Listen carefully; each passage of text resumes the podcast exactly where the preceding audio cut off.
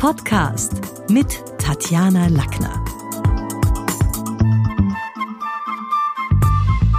Im Talk mit Tatjana wagen wir heute einen Blick hinter die Kulissen der Politik und Medien. Willkommen ORF Innenpolitikchef Hans Bürger. Hallo, grüß dich. Lieber Hans, schön, dass du da bist. Stell dich doch mal ganz kurz unseren Podcast-Hörerinnen und Hörern vor, denn die sind ja nicht nur aus Österreich, wo dich jeder kennt, sondern kommen, wir haben Zuschriften aus Belgien, aus Südtirol, aus Deutschland natürlich und aus der Schweiz. Naja, die Vorstellung soll ja offensichtlich nicht allzu lang sein, deshalb versuche ich es kurz. Äh, grundsätzlich bin ich schon längere Zeit, 22 Jahre jetzt, äh, Chef der Innenpolitik des ORF Fernsehens. Die genaueren Unterscheidungen erspare ich jetzt dir und allen Hörern. Auf jeden Fall geht's äh, und Hörerinnen, muss immer sehr aufpassen. Zu dem kommen wir vielleicht auch noch. Ja, es wird immer schwieriger, das gendergerecht auszusprechen.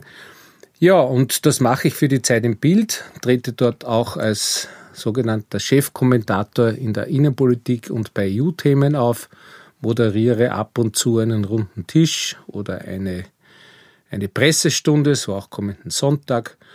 Und ja, im Wesentlichen ist es genau diese Mischung aus ein bisschen noch Spielertrainer, das heißt vorm, vor der Kamera und hinter der Kamera bin ich halt äh, Organisationschef des Ressorts. Und immer wieder auch mal in der Kommission der Schule des Sprechens, wenn es um die Sprechlinie ja, geht. Natürlich. Was ist denn da jetzt so deine Identität nach all diesen vielen beruflichen Jahren und Meilensteinen? Jetzt bist du Autor, du bist gelernter Volkswirt, du bist Journalist. Was ist deine ID?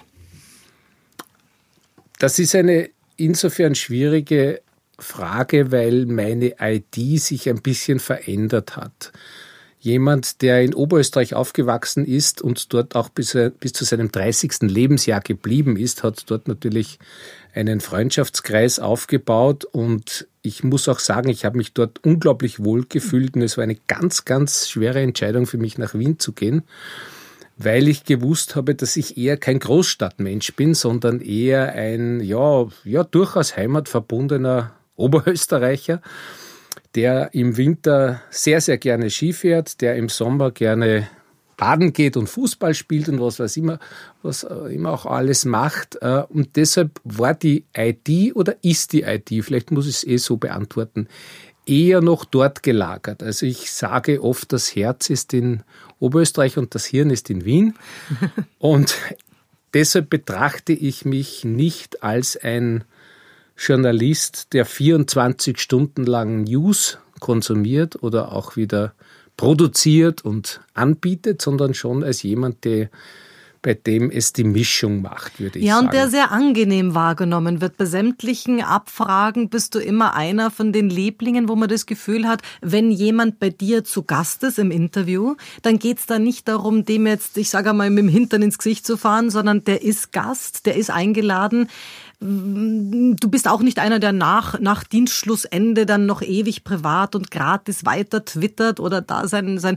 Wie ist denn das? Hat sich das verändert? Muss man heute scharfzüngig sein, um da wahrgenommen zu werden? Oder geht das auch mit einer sehr menschlichen, sehr verständlichen Form? Alles geht nur nicht in einer kurzen Antwort, weil das ist, das ist das sicher das komplexeste Thema, mit dem ich mich herumschlage seit Jahren. Und ich werde ja dafür zum Teil auch sehr heftig kritisiert, dass meine Fragen eben nicht so sind, dass sie in eine Schlacht ausarten. Wirklich, das wird kritisiert schon? Ja, hausintern schon. Nicht von, von allen, aber von einigen sehr heftig. Sehr, Aber sehr ist nicht heftig. gerade Tobias Pötzelsberger, also wenn ich jetzt an die Sommergespräche denke, einer von denen, wo die Publikumswerte wieder so hinaufgingen, weil man eben das Gefühl hat, der wartet jetzt nicht nur, bis die eigene Eitelkeit der bösen Frage schon so geschärft ist, sondern der lässt Menschen auch mal, mal reden. Also ist es wirklich so gefragt? Ich würde gern unterscheiden zwischen zwei Welten. Die eine ist die tatsächliche, und die andere ist die in den sozialen Medien, die ich sehr gerne zum Teil auch als unsoziale Medien bezeichne. Das sind wirklich zwei verschiedene Welten. Und es sind auch zwei verschiedene Welten. Hier die Branche, Journalisten, PR-Berater, Pressesprecher und so weiter, die auch Blase. Politiker, die sogenannte Blase, Medienblase. Und hier die unter Anführungszeichen normalen Menschen. Und ich werde in der einen Gruppe, sage ich jetzt einmal, die durchaus quantitativ kleiner ist, nicht immer nur positiv wahrgenommen, zum Teil auch sehr, sehr kritisch und verletzend behandelt, bin deshalb ja auch aus Twitter ausgestiegen, auch aus anderen Gründen. Aber trotzdem, also irgendwann einmal denkt man sich, wozu soll ich mich eigentlich ohne Unterbrechung beschimpfen lassen. Aber ich stelle fest, dass wenn ich vor allem auch wieder in Oberösterreich bin, aber auch in Wien, wo, wo auch immer, oder auch äh, bei Skiveranstaltungen in den Bergen, in der U-Bahn stelle ich fest, dass die Meinung der Menschen zum Teil nur 10 Prozent der Meinung derer entspricht, die Journalismus betreiben und umgekehrt. Also es fühlen sich wirklich extrem viele Menschen draußen nicht verstanden. Und die Journalisten untereinander haben schon einen Wettbewerb entworfen und erfunden in den letzten Jahren, wo es um ihre eigene Persönlichkeit geht. Und in meinem neuen Buch schreibe ich auch, darum geht es eigentlich nicht. Also nach einer Sendung geht es ja nicht darum, hat der Moderator oder der Interviewer diese Schlacht gewonnen, sondern hat der Zuschauer, hat die Zuschauerin mehr Information als vorher. Und deshalb versuche ich mich eher zurückzuhalten. Aber wenn du sagst, da gibt es auch Kritik innerhalb dieser Blase, ist es doch dann auch nicht stringent. War einer, dem jetzt zum Beispiel viele, die scharfzüngig sind, äh, den die sehr hofieren, ist Florian Klenk vom Falter. Und Florian Klenk ist jetzt selber jemand, der nicht, der nicht ungut auffällt mit der scharfen Schnauze, sondern der ganz im Gegenteil, wurscht, wann er im Fernsehen ist, auch durchaus verbindlich ist. Also das passt ja dann wieder nicht zu zusammen. Diese Scharfzüngigen, die dann in der eigenen Zunft jemanden hofieren, der eigentlich dann wieder ganz gelassen ist. Wie ist es? Muss heute investigativer Journalismus, muss der denn so sein, wie wir es manchmal auch in der Zeit im Bild 2 erleben? Na, ich glaube es überhaupt nicht. Ich glaube, das muss nicht so sein. Und jetzt kommt ein ganz spezielles Problem dazu.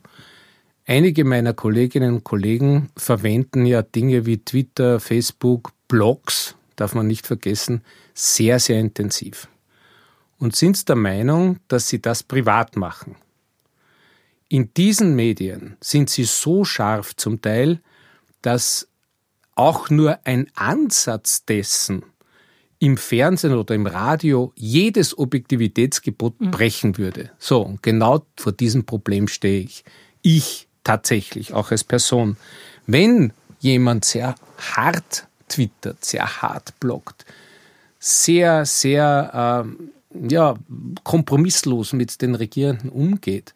Und dann sitzt du in der Zeit im Bild drinnen und kannst es und darfst es gar nicht so formulieren, dann heißt sofort, der traut sich nicht. Mhm. Machst du es schon, bleibst du ganz, ganz sicher nicht lang auf diesem Platz. Du kannst, und das ist das Problem, du kannst in der Zeit im Bild oder auch im Mittagsjournal nicht das sagen, was du privat sagst. Und jetzt kommen wir zu diesem Problem. Die sind natürlich nicht privat dort. Denn diese zum Teil ja sehr bekannten Menschen sind ja nur durchs Fernsehen oder durchs Radio das geworden, was Sie jetzt als privat bezeichnen. Naja, und das gilt doch nicht nur für Journalisten, sondern wenn ich jetzt mal nachdenke, also im krasser Prozess natürlich auch für den Ehemann der Richterin, der selbstverständlich selber auch Jurist und Richter ist. Und wenn er dann privat sagt, der kehrt in Häfen oder der kehrt und, und ja, damit ein bisschen das Gerichtsurteil jetzt vielleicht sogar kontaminiert, dann ist ja das zwar das eine privat, aber es hat Auswirkungen dann sogar auf die berufliche Geschichte, nicht nur von ihm, sondern sogar seiner Frau. Also das, die Frage ist ja, wo sind wir privat wo nicht. Denn was ich befremdlich finde, ist, wenn Journalisten privat, und die sollen ja gerne twittern und alles machen, aber das gern gratis fürs Ego machen, äh, gratis weiterschreiben, dann aber beruflich mehr Geld haben wollen. Also entweder ich monetarisiere das eine oder baue es anders ein, aber es sind ja zwei Welten. Ne? Diese Diskussion geht bei uns seit Jahren. Es gibt die Diskussion über die, die äh, Guidelines zu den sozialen Medien da gibt es auch zwei Gruppen. Da gibt es natürlich oben den Generaldirektor, der hätte gern sehr strenge Guidelines. Der sagt, äh, ich, eigentlich will ich das nicht, dass die Leute privat Dinge schreiben, die sie so im Fernsehen nicht sagen würden. Für mich gilt das, auch wenn diese Guidelines nicht beschlossen wurden, bis zum heutigen Tag nicht beschlossen wurden. Andere Kollegen, Kolleginnen sagen, na, wenn ich auf einer Bühne stehe, bin ich die Privatperson und sage, was ich mir denke. Das ist aber ganz, ganz schwierig, weil wenn ich mich dort nicht ans Objektivitätsgesetz halte mhm. und man darf Ansehen vergessen und es schneidet jemand mit, zum Beispiel, dann hast du das verletzt. Und Na, ist nicht das und, auch und für das Politiker so? Du hast ja viele Politiker ja, ja, erlebt, die privat dann aus dem Nähkästchen, ich denke jetzt an Schüssel, an, an, an Strasser, äh, geplaudert haben und das aber natürlich auch, obwohl wir jetzt privat sind, aber in der Rolle desjenigen, der gewählt ist. Also das geht sich ja auch dort nicht aus, oder? Also es gibt ja Hintergrundgespräche, verfolgt es ja seit, seit vielen Jahrzehnten, muss ich leider schon sagen, aufgrund meines hohen Alters.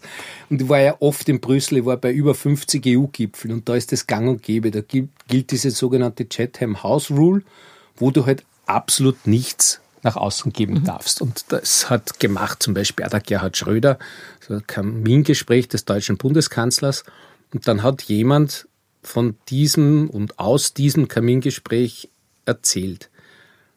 Der Mensch hat nie mehr ein Interview vom deutschen Kanzler bekommen. Und ich war auch Zeuge, zumindest äh, fast Zeuge dieser sogenannten äh, richtigen Sau-Affäre beim Bundeskanzler, damals Außenminister Schüssel. Mhm. Und es ist mir ehrlich gesagt egal, wen es trifft, von welcher Partei. Ich finde, das geht nicht. Mhm. Das geht das ist so ein Ehrenkodex nicht. auch. Ja, wenn, wenn, wenn sich ein, ein Politiker zu einem Frühstückstisch von Journalisten setzt, dann darf er dort seine Meinung kundtun. Mhm. Und wenn das verletzt wird, dann kommt es genau zu dem, was Schüssel dann gemacht hat. Der war so verbittert, dass er das einfach nie mehr gemacht hat. Er hat sich mit keinem Journalisten mehr privat zusammengesetzt. Das war dann der Schweigekanzler. Und das war dann der Schweigekanzler und natürlich haben wir Nachteile. Der momentane Kanzler Kurz, also der jetzige Kanzler Kurz hat in seiner ersten Periode vor, vor Ibiza auch so gemacht, nachher wieder versucht. Beim ersten Mal ist es gelungen, diese Hintergrundgespräche. Er macht so drei bis vier für Chefredakteurinnen und Chefredakteurinnen. Aber braucht es überhaupt? Nach außen du, du weißt doch als Journalist, wo der in Wahrheit auch privat steht. Warum braucht es die? Oder warum sind die auch ein wichtiger Teil der Profession? Also ich muss ehrlich sagen, ich würde sie sehr vermissen. Ich bin zum Teil ja eingeladen. Nehmen wir ein Beispiel. EU-Gipfel jetzt Brexit da, da geht es ja nicht darum, dass der Bundeskanzler dann erklärt, was er am Sonntagmittag für Frühstück zu sich nimmt, sondern es geht darum, dass er uns sagt, das war ganz, ganz schwierig, weil wir im sogenannten Beichtstuhlverfahren, das ist, wo es bilaterale Treffen gibt, gesprochen haben mit dem, äh, weiß ich nicht, also mit, der, mit, der, mit dem Johnson, mit der Merkel, mit dem äh, äh, jetzt hätte ich fast gesagt Sarkozy. Mit der von der Leyen. Äh, mit der von der Leyen, von der Leyen, van der Bellen. Ja, genau. ja. von der Leyen. Und wem auch immer. Ja. Und Macron. Ja. Und, und natürlich bekommst du da Einblicke. Und ich finde das unglaublich spannend. Aber du kannst das natürlich nicht erzählen. Du kannst ja nicht sagen, um drei in der Nacht ist die von der Leyen eingeschlafen. Aber das ist schon eine Information, die, wenn sie der Bundeskanzler gäbe, sage ich jetzt, interessant ist, weil dann würde es bedeuten, dass zu diesem Zeitpunkt offensichtlich alles schon sehr, sehr schwierig war. Die haben ja die ganze Nacht jetzt verhandelt rund um Brexit und sind zu keinem mhm. Ergebnis gekommen. Also gibt es Paralleluniversen, also, wie beim Staatsvertrag genau, auch. Genau, und, und das sind ja Menschen. Wenn ja. Menschen durchverhandeln, der Vertrag von Nizza, da war ich selbst dabei, im Jahr 2000, die haben fünf Nächte durchverhandelt. Und natürlich interessiert es da, wie ist es ihnen gegangen, mhm. was war los, wer hat da am meisten drauf gedrängt, dass sich dies und jenes mhm. ändert. Ich finde es schade, wenn das vorbei wäre.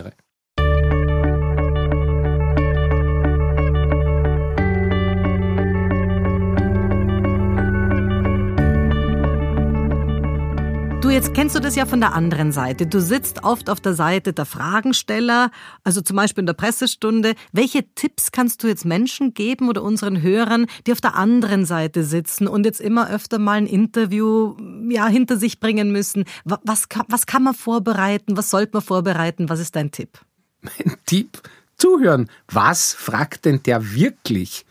Und dann antworten. Und einen guten Politiker, finde ich, erkennt man daran, dass er nicht mit einer dicken Mappe hereinkommt mhm. zur Pressestunde und du genau weißt, dass er in der Sekunde, wo du ein bestimmtes Stichwort sagst, schlägt er die Mappe auf und sucht das. Das ist so peinlich. Also ich würde mit gar nichts hineingehen in eine Pressestunde. Und ich bin ein großer Anhänger dieser neuen, äh, man kann durchaus sagen, philosophischen Richtung, auch psychologischen Richtung, des Geschichtenerzählens. Ne? Das, das, das Storytelling klingt so, als wäre das eh völlig logisch. Nein, das stimmt überhaupt nicht. Das ist gar nicht logisch. Wir, wir machen das mittlerweile sogar schon so intensiv in der ZIP, dass ich es für übertrieben halte. Also wir, wir bauen mittlerweile Geschichten fast nur noch um die Frau X aus X, die halt ein Problem mit ihrem Arbeitslosengeld hat oder sonst irgendwas. Also zu viele Fallbeispiele machen eine Sendung auch kaputt. Aber eine Geschichte zu erzählen, wie es ja auch zum Beispiel, was mir gerade einfällt, der Bundeskanzler gemacht hat am Anfang, aber er hat es nur leider zu oft erzählt, das Problem seines Vaters bei den ja. Philips-Werken. Ne? Das kennt, glaube ich, mittlerweile jeder Österreicher oder seine Oma im Waldviertel kennt auch. Aber trotzdem, wenn du dir solche Beispiele überlegst, das ist schon sehr wertvoll. Nur du musst sehr aufpassen. Nach wenigen Wochen ist das durch. Du, wer sind denn für dich inspirierende Berufskollegen im deutschsprachigen Raum? Also lebend oder sie dürfen auch tot sein, aber gibt es so Menschen, wo du sagst, ich finde, der macht das richtig gut? Also ich habe immer gesagt, ich habe keine Vorbilder, das klingt wahnsinnig präpotent. Das hat damit zu tun, dass als ich aus Linz gekommen bin, jemand zu mir gesagt hat, Jörg Haider ist nicht interviewbar. Und ich war damals 30 Jahre alt und habe mir gedacht, das ist ein Blödsinn. Das haben aber damals sehr von mir anerkannte Journalisten gesagt. Ich habe es aber trotzdem nicht geglaubt. Und ich bilde mir ein, dass meine, klingt blöd, aber meine besten Pressestunden waren sicher die mit Jörg Haider, weil ich mich da am weitesten noch vorgewagt habe, aber so freundlich war, dass er mir nicht böse sein konnte. Und ich habe einmal gesagt, Herr Dr. Haider, sind Sie nicht eigentlich ein Trottel? Und er wäre eigentlich aufgestanden fast und hat gesagt, sind Sie jetzt vollkommen wahnsinnig geworden? Und ich gesagt, nein, nein, Moment, ich zitiere Sie nur. Sie haben gesagt, ich bin doch, ich wäre doch eigentlich ein Trottel, wenn ich der Susanne Ries-Basser ständig ins Handwerk pfusche. Naja, sage ich, und Sie haben in, allein in den letzten Wochen sie 22 Mal korrigiert. Also was, dann darf ich diese Frage stellen. Ne? Dann hat er eh gelacht. Und konnte es nehmen, ja. Ich habe so freundlich gestellt, dass er dann ja irgendwie auch gelacht hat. Also es kommt schon sehr stark auch auf den Ton ja. an. Und deshalb, äh, lange Einleitung zur, zur Antwort, für mich war da ein ganz großer der Robert Hochner, ein wirklich ganz großer. Und ich muss ja ehrlich sagen, diese Mischung aus unglaublicher Vorbereitung, Freundlichkeit, harten Fragen, die kenne ich bis heute kaum. Ja, das heißt kein Besserwisser, sondern auch Humor an der richtigen genau. Stelle, Wachsamkeit, Kritik. Okay. Und auch kein eingelernter Humor. Also das ist ja auch der, der, der bestimmte Gag zu einer bestimmten Zeit Hätte Robert Hochner heute noch die Chance in einem Sender, wie du sagst, der sehr scharfzüngigen, offensiven, auch ein bisschen Ego, Ego-Journalismus äh, powert und sich wünscht? Weil der war kein Lauter. Er war kein Lauter, aber also ich kann mich gut erinnern, er war dermaßen beliebt also ich glaube eher, dass der, wenn er weitergemacht hätte, er war ja kurz bei der Arbeiterzeitung, ist er dann wieder zurückgekehrt, dass der ganz, ganz lange das noch gemacht mhm. hätte. Mhm. Was ist denn so? Es gibt Menschen, wo man sagt, die liebt die Kamera oder das sind Medientalente. Das hat man natürlich dem von dir zitierten Jörg Haider nachgesagt. Äh, das hat man Grasser auch nachgesagt, natürlich auch Sebastian Kurz. Was macht denn jemanden zum Medientalent? Was können die oder konnten die jetzt besser? Was ist der Punkt? Also man muss ja bei diesen Dingen nicht nur daran denken, was man selbst empfindet, sondern ich kenne kaum jemanden, auch wenn er politisch überhaupt nicht seiner Meinung ist, der eines dem Kurz nicht attestiert, nämlich die, Qualität, äh, die Fähigkeit des Zuhörens. Also ich kenne Leute aus dem Außenministerium, als er Außenminister war, die waren alle schockiert. Jetzt kommt der 26, war glaube ich damals der 26-jährige Außenminister, hat keine Ahnung von der Außenpolitik, was will der überhaupt. Und es war praktisch quer durch alle Lager große Skepsis. Und ich kenne Leute der Sozialdemokratie aus dem Außenministerium, die nach einem halben Jahr dermaßen begeistert waren. Und ich habe sie gefragt, warum? Ja, der hört zu. Mhm. Und also Fähigkeit 1 ist Zuhören, Fähigkeit 2 ist, sich komplexe Dinge schnell merken und mit einfachen Worten wieder verkaufen. Und da ist er ein Meister seines Faches. Das war auch der Jörg Haider. Und diese Qualität auf der einen Seite zuhören, auf der anderen Seite komplexe Dinge wiedergeben, so dass man es versteht, das ist selten. Und da, und der drittes kommt noch dazu, und da bin ich ja bei dir richtig aufgehoben. Ich glaube, dass die Stimme, mhm. die Stimmlage sehr, sehr entscheidend ist. Der Kurz hat da ja einen Nachteil. Mit dem Gixer. Also, wenn der auch noch eine schöne Stimme hätte, also dann wäre wahrscheinlich sein Erfolg noch größer. Aber bei Feimann war es ein echter Nachteil. Mhm. Wenn man sich das anschaut, was Feimann gesagt hat, das war nicht blöd immer, ja, also überhaupt nicht. Er war, er, er, der war ja auch schwerst kritisiert. Aber ich habe den Feimann erlebt, auch bei vielen EU-Gipfeln, wo der herauskommt und auch, auch diese komplexen Dinge zum Teil sehr, sehr gut erklärt hat, aber mit der Stimme immer ein Problem gehabt ja. hat. Ja. ja, das war schon so ein bisschen, also Voice-Over von äh, SpongeBob war mir immer in Erinnerung. Der, also wo ich fand, die haben eine Ähnlichkeit. Thema Whistleblower. Wie viel Recht hat die Öffentlichkeit an politischen Machenschaften? Wie stehst du jetzt zu Julian Assange oder Edward Snowden? Naja, das ist ja, dieser große Fall ist relativ einfach zu beantworten. Gott sei Dank ist es so gekommen. Das ist aber keine generelle Antwort, denn ich mache jetzt einen Riesensprung in die Corona-Zeit. Mhm. Man muss wahnsinnig aufpassen, dass man nicht beim Vernadertum landet. Und ich beobachte das sehr, sehr stark in diesen Monaten. Das heißt, wenn ich etwas weiß, von dem ich mir zu 100% sicher bin, dass es stimmt, dann muss ich es einer relativ seriösen Quelle geben. Das, was aber jetzt passiert ist, dass wenn ich etwas weiß, ich das entweder Twitter oder auf Facebook stelle oder sonst irgendwo hingebe. Und für mich war einer der traurigsten Abende, und zwar natürlich wegen der Tatsache an sich, aber auch wegen der gesamten Medien, des gesamten Medienverhaltens dieser Terroranschlag in Wien. Was da an Wahnsinn bekannt gegeben worden ist und sich letztlich als falsch herausgestellt hat. Ich war ja selbst Medienopfer, also Konsumentenopfer, weil wir natürlich auch nicht wussten, was stimmt. Aber es hat einen Zeitpunkt gegeben, so rund 21 Uhr, da hat man glaubt, es sind 20 Attentäter quer durch Wien unterwegs und erschießen alles, was auf sie zukommt. Mhm. Die Wahrheit war, es war einer. Und, und was da alles nach außen gegangen ist, also ja, Missstände aufzeigen, einer seriösen Quelle geben, aber Achtung vor allen Menschen, die glauben, sie müssen irgendwas aufdecken. Wenn ich mir anschaue, was ich an Mails bekomme von Wutbürgern, und ich weiß, dass viele Kollegen das auch bekommen. Unvorstellbar. Es angenommen, ich nehme das einfach und, und, und berichte darüber. Wahnsinn, geht nicht. Also es sind sehr, es heißt in Österreich hat immer Kassen, es gibt 8 Millionen oder 9 Millionen Teamchefs beim Nationalteam. Jetzt gibt es 9 Millionen Aufdecker. Mhm.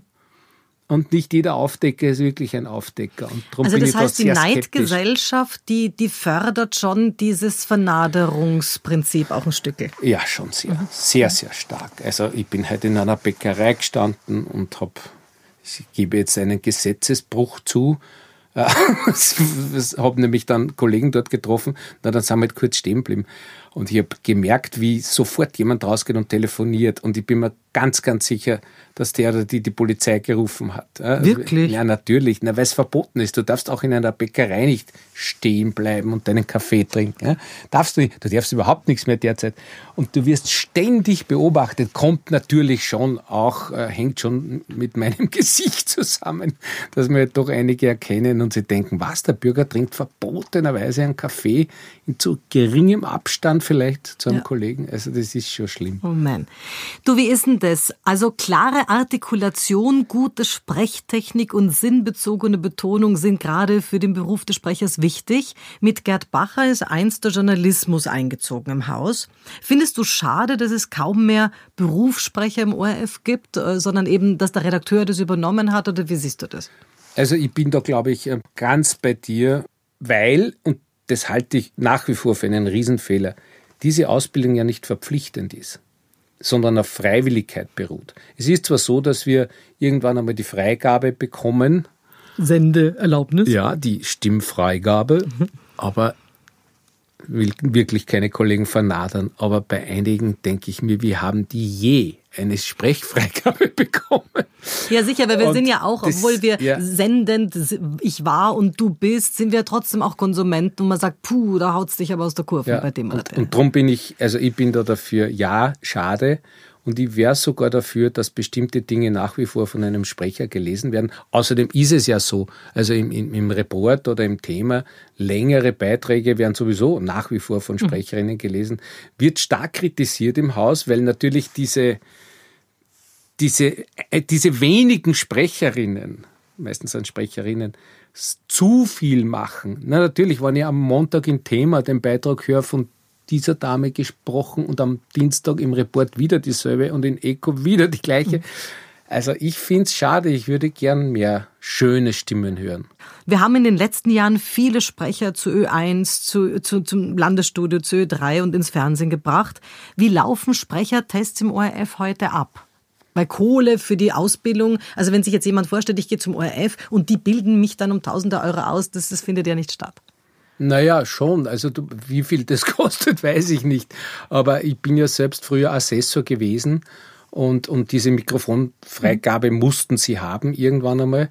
Und die nehmen dann einfach Stunden. Ich muss ehrlich sagen, ich weiß nicht einmal bei wem. Mhm. Und es irgendwann kommt dann per E-Mail, also ich bin da zuständig für 20 Leute und irgendwann, meine haben natürlich alle die Sprechfreigabe, aber die neuen nicht. Aber irgendwann kommt dann das E-Mail, hat jetzt die Sprechfreigabe. Und ich muss ganz ehrlich sagen, bei manchen denke ich mir, warum?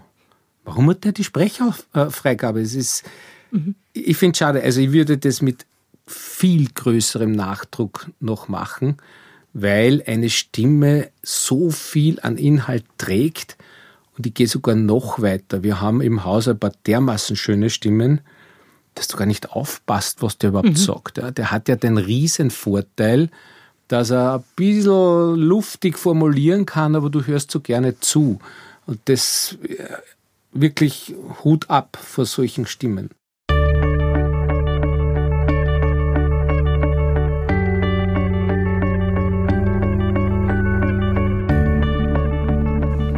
Bist Autor und hast ein Buch geschrieben. Ja. Kannst du unseren Hörerinnen und Hörern mal sagen, worum geht's da?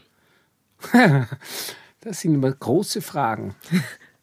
Also, Herr Redakteur, fassen Sie Ihr Buch in einem Satz zusammen. Ja, nein, in einem Satz ist schwierig, aber sagen wir mal so, es ist, ja, es ist ja nicht das erste, sondern das vierte Buch und ich komme ja eigentlich aus der Volkswirtschaftslehre, habe das einmal studiert und habe dann beschlossen, irgendwann einmal durch viele Zuf eine Kette von Zufällen mit dem Schreiben zu beginnen und nach diesen drei Wirtschaftsbüchern habe ich mir gedacht, jetzt probierst du mal ein bisschen was anderes und zwar der Frage nachzugehen, warum wirtschaften wir eigentlich? Und damit landet man natürlich bei der Grundsatzfrage, arbeiten wir, um zu leben oder leben wir, um zu arbeiten? Und habe dann sehr viele Studien gelesen, was so 2050, 2060 sein wird. Und es gibt keine einzige seriöse Studie, die nicht sagt, dass wir zwischen 20 bis zu 50 Prozent des Arbeitsvolumens durch künstliche Intelligenz und Roboter erledigen werden können. Also bedingungsloses Grundeinkommen wird eine Voraussetzung sein. Genau. Das heißt, was machst du dann mit diesen Menschen, die keine Arbeit mehr haben? Und zwar nicht, weil sie zu alt sind oder weil sie zu wenig Ausbildung haben, sondern einfach, weil es überhaupt keine Arbeit gibt. Und das ist ein Thema, wo, wo, was mich immer fasziniert hat, dass die Politik sich dieses Themas einfach nicht annimmt. Warum ist es so ein heißes Eisen? Weil ich meine, es ist ja tatsächlich was, genau wie du sagst, es ist da, es wird hier geforscht, es geht Richard David Brecht von Ost nach Süd und erzählt, das wird's brauchen. Ist die Angst da, wenn Menschen nicht mehr arbeiten, kommen sie auf blöde und auch kriminelle Ideen? Was ist, was ist der Punkt? Nein, ich habe das ein Buch beschrieben. Ich glaube, es, ist, es beginnt mit Martin Luther, blöd das jetzt klingt. Die Arbeit war ja nicht immer positiv angesehen. Die mhm. Arbeit war ja eigentlich äh, damals in der Antike, eigentlich sehr, sehr lange Zeit war die Arbeit etwas Verwerfliches. Also Niederstand. Der, der arbeiten musste, war eigentlich ein armer Hund. Und der wirklich gescheite Mensch ist herumgegangen, hat ein bisschen philosophiert und, und hat eigentlich von dem gelebt. Und dann ist aber die Arbeit durch den Protestantismus, kann man ruhig sagen, zu etwas geworden, ja, wer nicht arbeitet, der soll auch gar nicht sein, jetzt im, im Wesentlichen. Genau, Tugendhaftigkeit. Ja, genau. Mhm. Und, und das hält sich eigentlich ganz gut. Und ich, ich versuche das so zu erklären, würden wir beide uns jetzt gar nicht kennen und wir gehen irgendwo auf ein Getränk wahrscheinlich würdest du mich oder ich dich zuerst fragen, so noch ungefähr eine Stunde, was machst du eigentlich? Und du würdest damit nicht meinen, was machst du in der Freizeit, sondern du würdest meinen, was bist du beruflich? Und, was, und was bist du beruflich wert? Ja, genau. Also die Frage nach dem Beruf dominiert eigentlich seit Jahrzehnten alles. Und wenn sich zwei Menschen kennenlernen und der eine sagt dann einen Beruf, der vielleicht gesellschaftlich nicht so anerkannt ist, dann fällt der, wie man so schön sagt, die Laut runter und denkt sich, naja, ich weiß nicht, ob ich jetzt unbedingt mit einem Maurer zusammen sein will, wo ich doch selbst Philosophie studiere. Also es ist ein blöder Vergleich, aber, aber natürlich. Und das hinterfrage ich auch, warum ist es so? Mir kommt vor, die Generation, die so ab 1995 geboren ist, in den 90er Jahren geboren ist, die denken eh schon ganz anders. Also ich, die, die neu zu uns gekommen sind in die ZIP, da war die erste Frage am Beginn meiner Führungskräftekarriere, was verdiene ich? Also die Frage eins war, was verdiene ich? Die Frage zwei, wann kann ich moderieren? Ja. Die Frage, wann kann ich moderieren, gibt's noch immer. Aber die erste Frage ist wirklich sehr, sehr oft, wann habe ich garantiert frei? Oh. Und das beobachtet nicht nur ich so, sondern das geht quer durch die Privatwirtschaft. Mir erzählen unglaublich viele Unternehmenschefs, die Jugend ist so faul und die wollen alle nicht mehr arbeiten. Und, und die sagen immer, Moment, Moment, die wollen einfach nicht 24 Stunden erreichbar sein. Denn was wir uns da eingehandelt haben mit diesem verrückten Smartphone, das ich jetzt abgeschaltet habe, sonst hätte es eh schon fünfmal geläutet, die wollen das nicht mehr. Und die sagen völlig zu Recht, ich will einen Freiraum haben. Und das ist ihnen ganz, ganz, ganz wichtig. Das heißt, wir sind eigentlich da eh schon auf einem relativ guten Weg. Trotzdem, glaube ich, ist die Frage des Prestige, die Frage des, der sozialen Vereinbarkeit, der sozialen Schichte nach wie vor unaufgelöst. Und die Beispiele, die wir da gerade diskutiert haben, es wird nicht gut gehen. Naja, und die Frage auch der Ausbildung, weil so viel Work and Travel, also irgendwo am Strand von Australien liegen und Podcasts oder irgendwelche YouTube-Videos machen, das wird wahrscheinlich nicht für die meisten funktionieren. Äh, weil da muss man dann auch irgendwie sich reinnörden in ein Thema und Ahnung haben von Dingen. Also die, die Überlegung ist natürlich schon, haben wir nicht durch dieses Corona-Jahr, wo die härteste Währung Zeit war und nicht Geld, ähm, hast du das Gefühl, dass dadurch jetzt ein Turnaround in Richtung, ja, wir, wir definieren uns langsam auch aus was anderem kommt? Wenn du mich im Juni, na, sagen wir im, im Mai 2020 interviewt hättest, hätte ich gesagt ja. Jetzt sage ich nein. Und zwar eindeutig nein. Ich habe auch geglaubt und gehofft, und gespürt. Übrigens genauso der Horks. Ja, es hat ja viele gegeben, die glaubt haben, die gesamte Gesellschaft im, Gesellschaft im westlichen Raum ändert sich jetzt.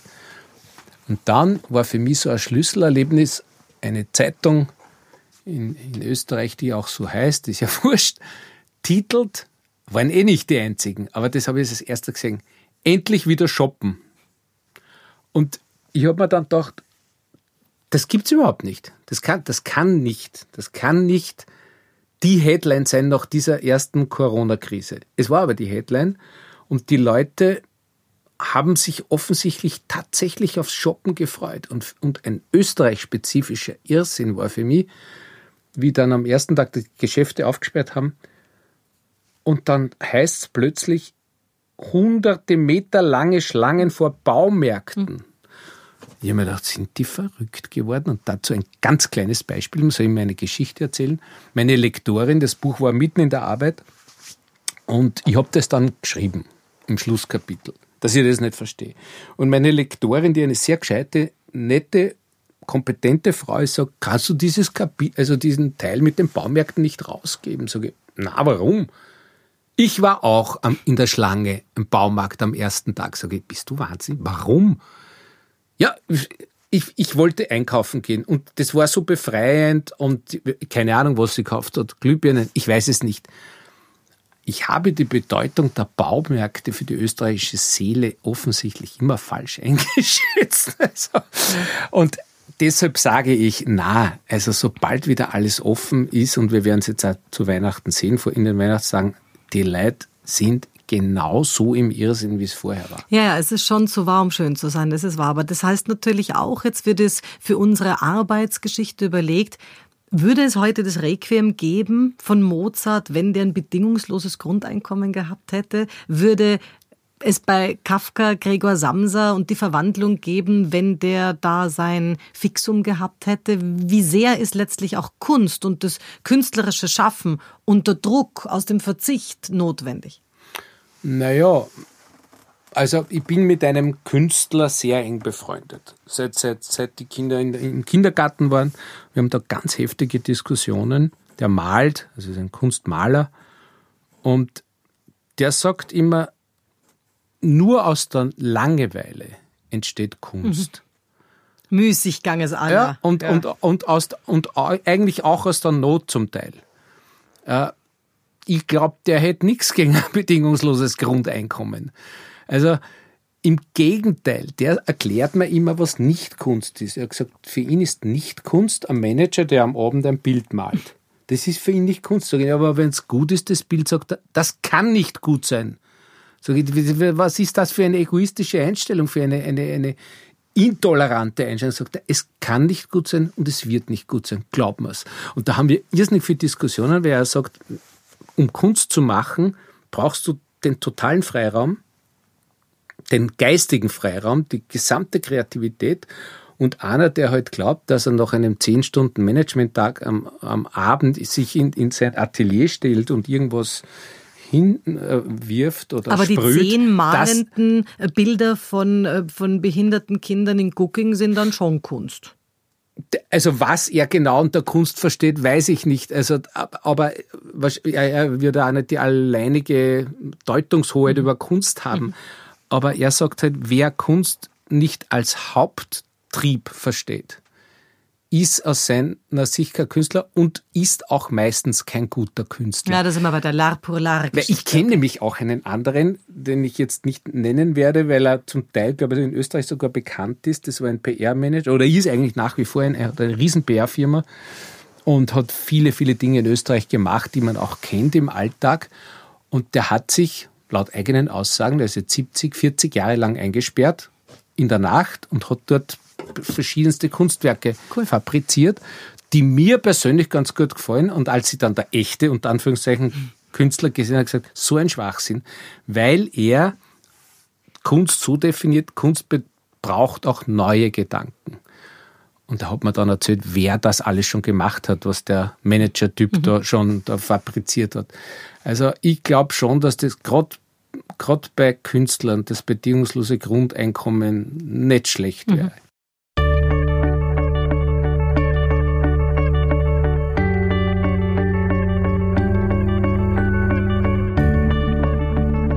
Wenn du jetzt mal so in die Politik schaust, in die ja letztlich unsere Kinder, mein Sohn ist 15, also ich kann es gut verstehen, die da auf, auf uns zukommt. Was ist deiner Ansicht nach momentan die gefährlichste Idee? Für ein Kind? In, in der Welt, politisch? Also wo, hast du das Gefühl, in die Richtung gruselt's? Das sind in Wahrheit die drei großen Probleme, die auf uns zukommen, weil wir kriegen ja aus allen Ecken das Gefühl, wenn wir das nicht lösen und das nicht lösen, dann geht's nicht weiter. Aber das alles miteinander werden wir nicht lösen können. Wenn wir uns jetzt auf drei Dinge beschränken müssen, was haben wir eigentlich auf der To-Do-List? Also ich gebe da jetzt sicher eine Antwort, die ganz vielen, vor allem in der Blase, nicht gefallen wird. Aber da ich sie auch schon in Erlesen gegeben habe, in dieser Buchsendung und auch bei Stöckel gegeben habe, und die noch immer Innenpolitikchefin, hat es entweder mehr gehört oder, oder, oder weiß ich nicht. Na, ich glaube, eines der wichtigsten Probleme ist, und das ist mir rund um diesen Terroranschlag aufgefallen, ist, dass man den Menschen, ich habe es bei meinen eigenen Kindern gesehen, ihre Erstreaktion lässt und nicht nimmt. Ich halte das für ganz, ganz wichtig. Das klingt vielleicht im ersten Augenblick banal und unwichtig. Aber was ist passiert? Es ist in Österreich zum ersten Mal seit langer, langer Zeit, seit 40 Jahren, ein, hat es einen Terroranschlag gegeben mit Toten. Die erste Reaktion jedes Menschen ist doch Wut, Hass und Ärger und was weiß ich was alles.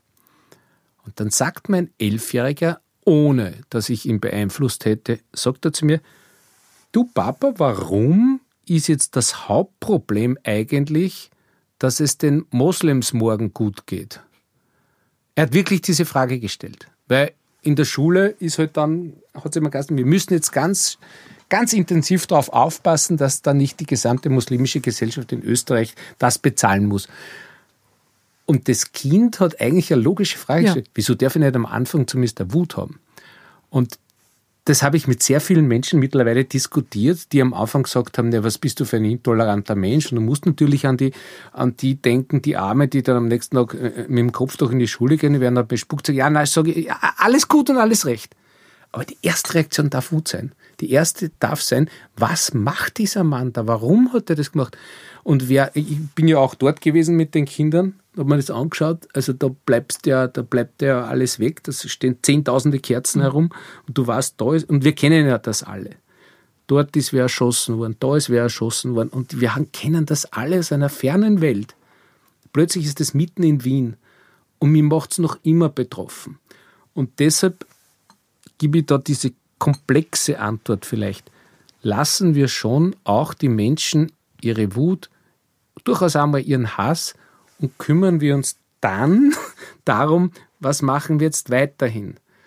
Aber diese Moralpredigten, die dann sofort kommen, was man alles jetzt nicht tun darf und integrieren und, und auf keinen Fall isolieren und äh, das passt nicht zusammen. Also Thema Nummer eins, Toleranz ja, aber schon eine kontrollierte Toleranz. Das ist für mich einfach ein ganz gefährliches Terrain. Warum? Weil das ins Gegenteil umschlägt. Wenn du diesen Hass und diese Wut und diese Empörung, sagen wir halt Empörung, nicht zulässt, dann speichert sich das irgendwo. Und wo? Natürlich bei den Rechten, um das jetzt umzudrehen. Und wenn wir, wenn wir dieses Problem nicht von beiden Seiten aufarbeiten, dann wird die rechte Szene viel, viel stärker werden. Glaub, Weil die basalen Instinkte dort letztlich bedient und angesprochen Dort wird das werden. alles bedient, da fühlen sich die Leute aufgehoben. Und ich habe jetzt wieder irgendwo einen Bericht gelesen oder einen Fernsehbericht gesehen, ich weiß gar nicht mehr wo, wie sehr die Rechtspopulisten Jugendliche äh, aufnehmen, wie stark die ihnen Heimatgefühl geben und so Dinge. Das sind nicht nur die, die, die bösen äh, Islamisten äh, und, und, geben ihnen plötzlich ein, ein neues Bild mit, mit, der, äh, mit Allah und dem Koran und der Scharia und was weiß ich was alles, sondern es ist schon von der rechten Seite auch. auch. Das heißt, die, die größte Gefahr sehe ich darin, wenn Jugendliche vollkommen orientierungslos sind und überhaupt keine Werte mehr gelehrt bekommen. Weil dann suchen sie sich immer Radikalismen. Mhm. Und zwar in beiden Seiten das halte ich für die, also die größte Angst ist, dass mein Bub irgendwann einmal heimkommt und sagt, ich weiß es nicht, jetzt bin ich äh, bei was Ähnlichem wie der AfD. Oder er kommt heim und sagt, du, ich ziehe jetzt in den IS-Krieg. Gehen wir zum Van der Bellen-Wahlkampf, weil er mir gerade einfällt.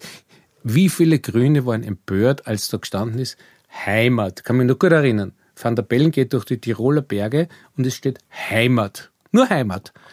Und da haben viele gesagt, na, das hätte von der FPÖ auch sein können. Nicht? Und da ich den, den Van der Bellen Wahlkampfleiter sehr gut kenne, äh, der, der Lothar Lockli kenne ich einfach sehr lange mhm. schon, ja, ist halt so. Und der hat gesagt, das ist mir völlig wurscht, was die Leute denken. Der, der Sascha ist heimatbewusst, ist, ist, ist, liebt Tirol mhm. und warum soll man das nicht machen? Ja, der hat, das heißt, er hat sich drüber hinweggesetzt ja. und hat Erfolg damit gehabt wenn man es ihm auch abgekauft hat. Also wenn jetzt der Van der Bellen einer gewesen wäre, den du nur in Wiener Cafés siehst und der noch nie in seinem Leben einen Berg gesehen hat und er wird plötzlich in eine Berglandschaft gestellt, dann verstehe ich, dass das nicht authentisch ist. Mhm. Aber in dem Fall hat es gewirkt und hat es gepasst. So, jetzt sag mal, also es ging ja da um dein Buch. Es ging ja da um dein Buch und wenn man jetzt sagt, was ist so für dich der wichtigste Gedanke aus deinem Buch, weil alles kann man nicht in einen Satz zusammenfassen, das verstehe ich gut. Was ist so der Gedanke? Naja, eigentlich, das habe ich schon versucht, ein bisschen zu skizzieren. Also, um es wirklich ganz einfach zu sagen, ich glaube, wir, wir arbeiten, um zu leben. Was heißt das jetzt für, für uns beide zum Beispiel? Du, du kommst aus einer Besprechung, Na. hast heute Tausende, hast unglaublich viele Sendungen. Ja, aber ich bin sehr konsequent. Also ich mache keine Abendtermine. Also praktisch nicht. Ich habe wie, wie in meinem höheren Alter mit 44 erst das erste Kind ist in die Familie gekommen und ich habe beschlossen, Abendtermine will ich nicht, weil ich will das Kind sein. Also das zweite Kind gekommen. Und dann habe ich wirklich versucht und das relativ konsequent durchgezogen. Jemand, der mich treffen will, Pressesprecher oder sonst was, soll mich gerne zum Frühstück treffen. Von mir aus auch noch zum Mittagessen, was mir eh schon am Nerv geht. Aber den Abend halte ich mir frei und das ziehe ich durch. Ja, also, und es gibt Kollegen und gerade in meiner Branche, da gibt es einen sehr, sehr prominenten, aber ich sage ihn trotzdem nicht, wurscht, es ist halt so, der sagt, wer nicht twittert, ist kein Journalist. Na gut. Ja, wirklich, hat das wirklich gesagt. Die Zeitungen, meine Frau ist ja Zeitungsjournalistin bei der Presse, die, da sage ich auch manchmal, Entschuldigung, wieso zitiert sie aus Twitter? Und das machen sehr viele. Die Presse macht es eh nicht so stark, aber die sogenannten Boulevardmedien schreiben da am nächsten Tag, es gab eine Aufregung auf Twitter. So, dann kommst du drauf, die Aufregung besteht unter genau 40 Leuten. Und diese Aufregung wurde dann in die Zeitung transportiert und dann ist es eine echte ja. Aufregung.